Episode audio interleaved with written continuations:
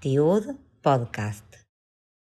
Siempre estudié en historia del pueblo judío la formación de Keilot, en los diferentes lugares de su dispersión.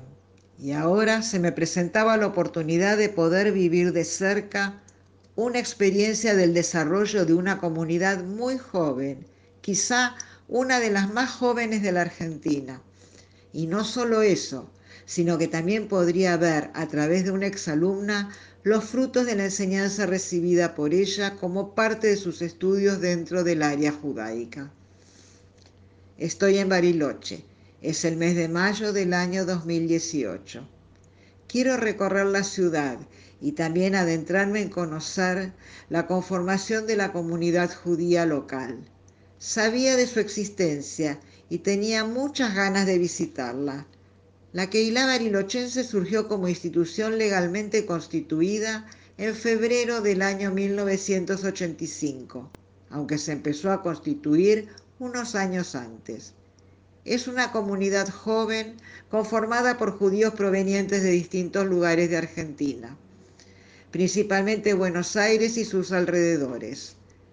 Antes de viajar estuve indagando acerca de los albores de esta comunidad a través de la documentación encontrada, supe que en el año 2005, en el marco de sus 20 años, se inauguró su primera sede social propia.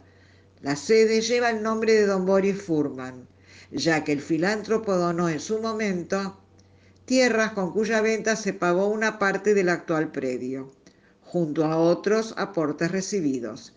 Descubrí que Judith, exalumna de una escuela de Buenos Aires, en la cual yo había sido profesora de historia del pueblo judío, coordinaba en ese entonces algunas actividades comunitarias, entre ellas el Kabbalah Shabbat, clases de enseñanza de la lengua hebrea y otros contenidos de temática judaica. Me puse en contacto con ella. Vía mail me contó que en el año 2010 llegó a Bariloche junto a su esposo, que tiene tres hijos, que pensó que al llegar se olvidaría de su amada profesión que es la docencia, y que en cambio estaba haciendo lo que realmente sabe y le gusta. Que si bien se enseña hebreo desde aún antes de su llegada, debido al boom turístico de israelíes, la enseñanza de la lengua hebrea tomó más fuerza, no solo entre la población comunitaria, sino también entre los guías de turismo, agencias de recepción turística, y hasta en menor medida administrativos y conserjes de hoteles.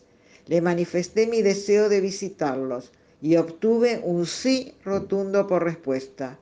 Me dijo que ellos se reúnen los días viernes. Por la tarde, chicos y chicas pertenecientes a familias judías que viven allí vienen a estudiar hebreo, las tradiciones, a hablar sobre las festividades y diversas temáticas del acervo cultural judío. Funcionan como un marco educativo no formal.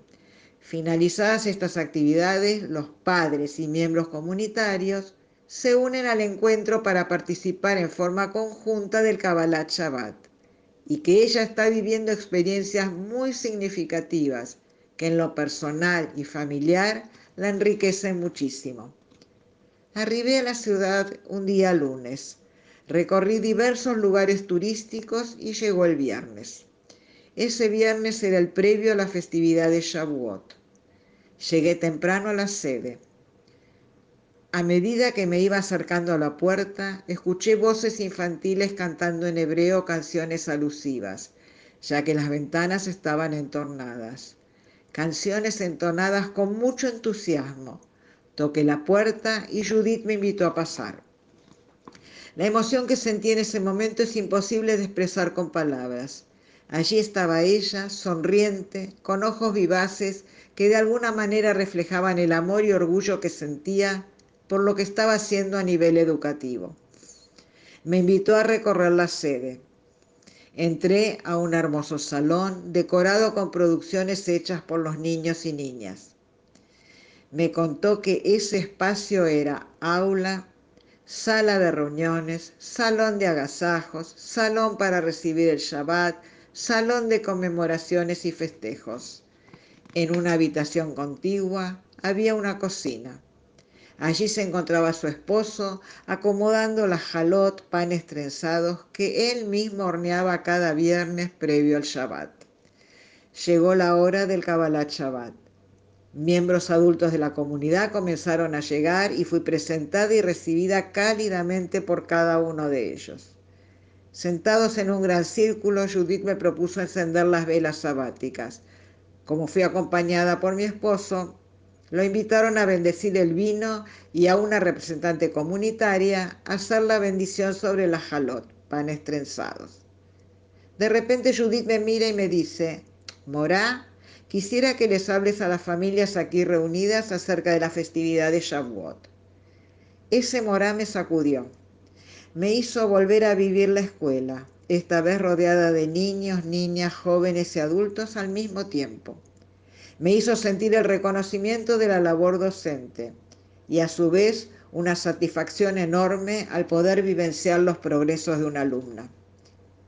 De repente sentí una gran emoción. Estaba delante de una ex alumna proactiva, junto a un grupo de familias, en el frío sur de la Argentina, en Bariloche, que se reúnen para transmitir en comunidad el legado del judaísmo y me honra con la posibilidad de ejercer el rol de morá, de maestra, de dar una clase justamente sobre la festividad relacionada con la Torá, con la entrega de las tablas de la ley, los diez mandamientos, que expresan la relación del hombre con el prójimo y del hombre con el Creador, como así también con la naturaleza, con las primeras cosechas que marcan un camino a compartir parte de los primeros frutos con los necesitados.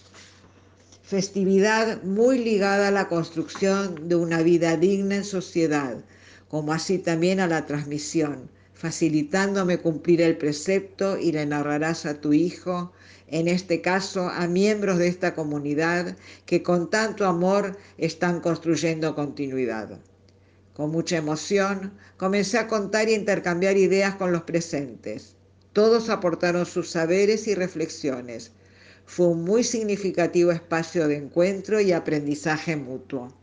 Finalizada esta parte, cantamos y después pude escuchar de parte de las familias acerca de lo importante que era para ellos este espacio y lo orgullosos que estaban de poder transmitir el legado a sus hijos y ser parte del tronco de la familia fundante de la comunidad judía de Bariloche. A fines del año 2021, Judith hizo aliá. Se fue a vivir a Israel junto a su esposo y sus tres hijos. Como morá, le puso un ingrediente más a las actividades relacionadas con el acervo cultural en Bariloche. Sigue conectada virtualmente con la Keilah a través de Facebook, relatando vivencias de índole netamente familiar y otras acerca de los hitos históricos en la historia del pueblo judío, costumbres relacionadas con diversidad cultural en Israel, su nuevo lugar de residencia que abren la puerta a nuevos aprendizajes. Ella agregó un ladrillo más a la construcción comunitaria de Bariloche, que sigue organizando actividades muy interesantes. Los que se congregan sienten la necesidad de mantener y enriquecer este espacio para compartir conmemoraciones del calendario hebreo, espacios de memoria, charlas acerca de diferentes temáticas con disertantes invitados. Niños, niñas y jóvenes comunitarios toman cursos de hebreo y cultura judía. Este es un valioso marco de transmisión y de apego a nuestro legado cultural que se acrecienta día a día dejando una hermosa huella. Después de esta experiencia me sentí inmensamente feliz de haber visitado la comunidad. Fue una experiencia inolvidable. Después de esta vivencia cobró un significado mayor mi apreciación acerca de la misión que tenemos los docentes en general y en mi caso como docente del área judaica de ayudar a nutrir con contenidos y valores las raíces de los frutos que los padres nos confían.